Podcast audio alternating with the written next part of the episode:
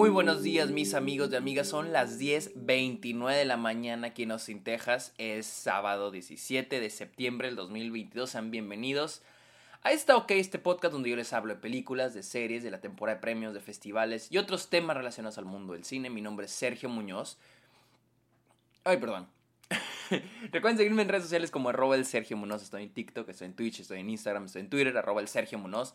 También estoy en Airbox, donde pongo todas las películas que veo a diario. Como han de saber, este es un nuevo episodio donde cubro una nueva película que vi en TIFF y en Letterboxd pongo, eh, ahí están todas las películas que vi y tengo una lista de las películas que vi así rankeadas para que vayan a Letterboxd. Estoy como Sergio Muñoz Esquer. Y los invito a que le caigan a Patreon o se suscriban a Twitch a cambio de beneficios como episodios exclusivos, videollamadas, watch parties, etcétera, etcétera, etcétera.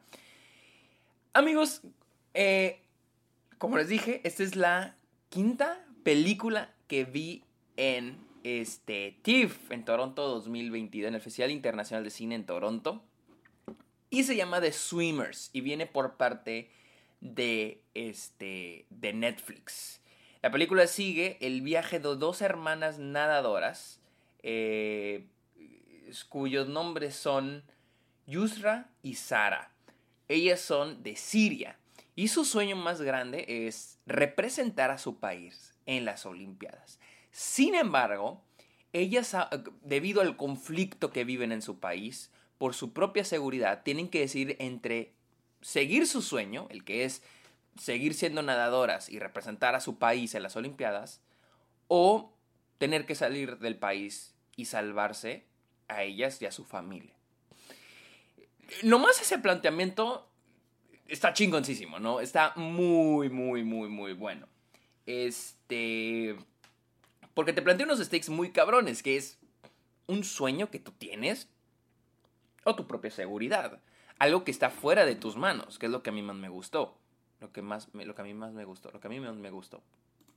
Y siento que la, primera mitad, porque aquí esa es la cosa con esta película.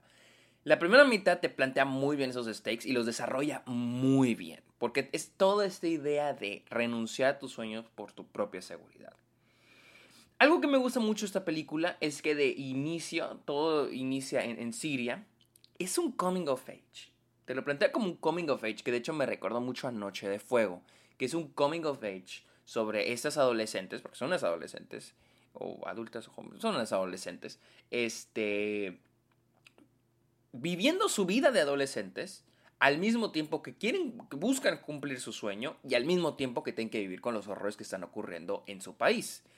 Y, creo que de inicio lo plantea, o sea, se me hace muy chingón, se me hace muy, muy, muy, muy chingón cómo se plantea. Hay una toma que les deja la pinche piel chinita al inicio de la película, donde están en un antro, en un, como un rooftop, así en un techo, y están bailando, este, creo que es esta canción, ay, no, me acuerdo cuál canción, pero creo que es de Sia o de Rihanna, no me acuerdo quién, y de fondo vemos los misiles cayendo mientras ellas están bailando. Es una toma que, o sea, a mí me enchinó la piel. Y dije, verga, estoy a punto de ver mi película favorita del festival. Tristemente, eso no pasó. Pero ahorita llegamos a eso. Hace un gran trabajo la película en el, primer acto, que en lo personal para mí es la, la mejor parte de la película, el primer acto, porque todo este planteamiento sirve para introducirnos quiénes son esos personajes, qué es lo que quieren, qué es lo que, buscan. Y algo muy interesante es que también nos plantean el, conflicto entre las, dos, entre, las, entre las dos hermanas. Porque es muy o sea, es muy, este, una es más, obviamente una es más, una es mayor que la, la, hay una mayor, una menor, pero la mayor, la menor es la que está más metida en cumplir sus sueños, mientras que la mayor está en esa transición en la que ya pasó su tiempo, ya ya lo que hizo, ya lo hizo, llegó hasta donde tenía que llegar, ya no hay más para ella. Entonces está este conflicto entre los dos personas que a mí me, me gustó muchísimo, me gustó bastante. Em, y les digo, toda la película, bueno, al menos la primera mitad se trata sobre, pues vaya, la, las decisiones que van a estar tomando. Eh, el tener que dejar a, sus, a su familia, para poder, porque lo que pasa aquí es de que ellas tienen que irse y su misión, su meta pues es llegar a Alemania. y luego pedir a que vengan, una reunión familiar le llaman, una reunión familiar, porque tienen otra hermana que, tiene, que es más chiquita, que tiene 17 años, entonces mientras ella sea menor de edad, pueden hacer una reunión familiar y los papás pueden venirse, pueden eh, inmigrar a Alemania sin tener que hacer todo el viaje que nuestros protagonistas se van a aventar, porque nuestros protagonistas sí se van a aventar un viaje, tienen que cruzar el Mediterráneo en bote, tienen que caminarle, eh, la, historia, la historia del inmigrante este, en, allá en, en aquel lado del charco. Y creo que, les digo, esa parte, cuando nos está tratando de contar la historia del inmigrante, la historia de renunciar a lo que amas, a tus sueños, para mejorar tu estilo de vida, para mejorar tus condiciones de vida, o sea, para una condición de vida básica. Salir de los horrores de tu país. En ese aspecto la película es increíble. A mí me encanta esa parte, que es la primera mitad. Y tenemos una secuencia en un bote a la mitad de la película, que es este... Eh, los, protagonistas y todo un grupo de personas en un barquito yendo a, en un barquito que, se dirige a, bueno, que ellas dirigen, que todos dirigen a, a, a Grecia. Y déjenme decirles que es una de las mejores secuencias que he visto en el año en el cine. Es una secuencia muy intensa, o sea, exageradamente intensa.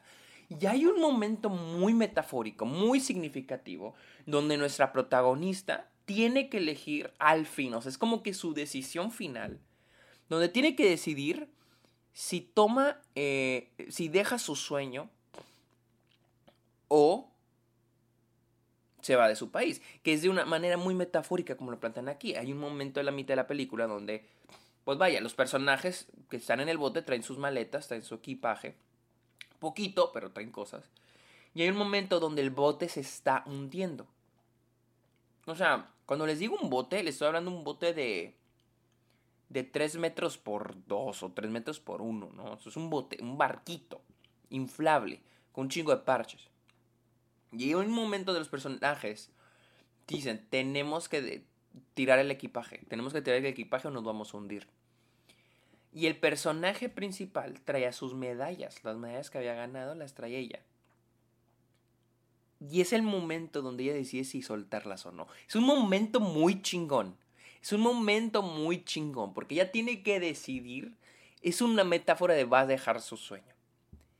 Es hasta ahí la película para mí. O sea, no mames, qué peliculón, qué chingón.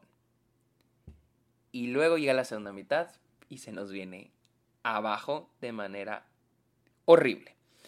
La segunda mitad es totalmente diferente. Así como les dije que la primera parte es una, la historia del inmigrante, la segunda parte se convierte en una película de deportes, literalmente. Eh, sí pasa la secuencia del barco y luego empezamos a brincar rápido porque es la secuencia del barco, pero no crean que ya llegaron. O sea, todavía viene, un, todavía viene más, todavía queda más historia de su recorrido para llegar a Alemania. No crean que llegan al barco y luego ah, llegaron. No, o sea, todavía más. Y lo descuidan mucho porque es como que están preparando la escena del barco como el gran momento de la película. Y ya lo que pasa después es así rápido. Pierde mucho ritmo, pierde mucho ritmo y también pierde muchos stakes porque lo descuidan demasiado todo lo que viene después. Como que dijeron, es que la escena del bote es la parte más cabrón de la película, ya todo lo demás así rápido. O sea, pasan lo del barco y todo lo que viene después, porque les digo, vienen momentos donde se tienen que meter a una troca, a un, camión, se tienen que encerrar en un camión, tienen que pasar una frontera, o sea, pero lo, te lo plantea ya la película de una manera muy fácil. O sea, ay, ya rápido, ah, siguiente escena ya se brincaron, siguiente escena ya, estuvieron en el, una escena estaban en el, en el camión, siguiente escena ya llegaron. O sea, te la plantean muy fácil. Y entiendo, es difícil con los stakes que me planteas en el bote, o sea, superar eso, pues está cabrón, pero lo descuidan mucho, o sea, es como que ya, o sea, a partir de lo del barco, ya todo lo que viene para los personajes se siente muy fácil, muy fácil todos los momentos que tiene que ver con el tema de inmigración. Eh, todo pasa muy rápido. Eh, ya no se sienten los stakes, ya no se siente el riesgo, se olvida también de la tensión entre las hermanas, se descuida ya no, o sea, lo dejan de al lado. No sé por qué. Siento que la escena del bote es un momento muy poderoso porque pues es donde las hermanas, o sea, es como ese momento de unión entre las hermanas. pero se descuida la tensión, porque sigue habiendo tensión más con lo que ocurre después. Este, les digo, toda la segunda mitad se siente muy fácil, y no solo el tema de la, del tema inmigración, porque les digo, la segunda mitad, y ahora sí se es una película de deportes. Una vez que llegan a Alemania, una de las chicas, creo que es Yursa, se sigue aferrando a su sueño de ser nadadora. O sea, ella no se ha rendido. Lo cual yo sé, yo no sabía que esto era basado en una historia real. es una historia real. Pero para mí me parece problemático para el guion el que hiciste todo este viaje donde el personaje tiene que decidir entre A y B. Y unos stakes muy cabrones. O sea, que, güey, o sea, esto es tu sueño, pero también tienes que tu seguridad. Entonces, como que me planteaste así como que esta es una decisión bien cabrona. Y a la mitad de la película metiste ese momento súper poderoso donde ella toma la decisión de una manera bien significativa, de una manera metafórica, lanzando las medallas al agua. Y luego, después me planteas que ella sigue queriendo su sueño y lo va a buscar y lo va a lograr. Yo sé, es una manera muy bonita, yo sé que pasó en la vida real. Pero entonces me estoy diciendo que al final del día todo el sacrificio que ella hizo o sea, todas las decisiones, todos los stakes que planteaste a la primera mitad ya no valen nada porque al final del día pudo, puede conseguir las dos cosas. Y ahí es donde se me hace y de una manera muy fácil. O sea, me recuerda mucho a King Richard, la película con Will Smith, la película de Serena y Venus Williams, que yo les decía, hay un momento en la película, no sé si recuerdan mi opinión, en el que todo se les presenta de una manera muy fácil. O sea, que ves la película y dices, es que no puede ser que haya sido así de fácil. Y en esta película pasa lo mismo. O sea, encuentran un coach. Ah, ok. Eh, pasa, llegan a inmigración, llegan a Alemania. Esta güey se puede buscar un coach, lo encuentra, la acepta. Eh, entra a la selección y luego abren un. Y luego no puede. Y luego no puede. Este. no puede entrar a representar a, Alemania, pero tampoco a. Este. ¿Cómo se llama? a Siria. Entonces, como que no a competir, pues luego abren un, este, estoy spoileando todo, pero la neta, honestamente, toda la zona de mitad se cae, se cae terrible. Porque les digo, pasamos de una primera mitad donde te plantean la vida, difícil vida que tienen estas chicas. O sea, lo cabrón que es su vida y lo cabrón que son sus decisiones. Y luego brincamos a una segunda mitad donde ya, ya las decisiones que toman son muy sencillas y las consiguen las cosas de una manera tan, tan, tan, tan fácil. Y les digo, para mí el hecho de que siga buscando su sueño en la segunda mitad, pues a mí me desvalida todas las decisiones que tomó la primera mitad, me desvalida todos los stakes, me desvalida todo el, el riesgo, toda la tensión que habías creado a la, primera, a la primera mitad de la película. Este, les digo, al final la, la, película se termina convirtiendo en un crowd pleasing movie, una película, una feel good movie, una película para pasar el rato, para complacer a la familia. Es una película de... la segunda mitad es una película de deportes. Definitivamente es una película de deportes. Ah, y sí, ahí se me cayó terrible. Me decepcionó mucho porque la primera mitad se me hace espectacular. Esa escena en el, en el barco se me hace verguísima. Se me hace cabroncísima. Este, pero bueno. Otras cosas buenas de las películas son las actuaciones. A mí las actuaciones me hicieron increíbles, pues más el de las dos hermanas. Está Mana Lisa, que interpreta a Sara Mardini, y no sé quién es la, la, otra chica, creo que Kindle. Ah, estoy tratando de buscar. Estoy aquí en IMDb, pero no me sale el nombre de los personajes. Pero creo que es Kinda Loach. Pero bueno, sus actuaciones tan cabronas. O sea, las actuaciones también chingonas. También algo que voy a aplaudir es el sonido. Agradezco tanto haberlo visto en un cine porque el, la mezcla de sonido está asombrosa en esta película. Este, a mí, me encantó. tengo un problema con esta otra cosa con esta película es de que se siente como película de Netflix. O sea, ya hay como un estilo que tiene Netflix, ¿no? Muy digital, Mira, el, tienen muchas tomas de, de dron. Eh, la película tiene mucho estilo sobre sustancia. Hay un punto donde a la película... Ah, les digo, la primera mitad se sentía bien porque la, la película estaba, estaba muy chingona, no había pedo. Pero a la segunda mitad se sentía y ahora sí que me están diciendo, mira, tenemos un dron, mira, licenciamos todas estas canciones, mira, podemos hacer esta toma. O sea, ya se sentía mucho estilo sobre substancia. Se sentía ya muy over the top. Y la, ya la, trama en la, segunda mitad estaba muy descuidada como para que le estuviéramos metiendo mucho, este, mucho estilo. Y, otra cosa es la música.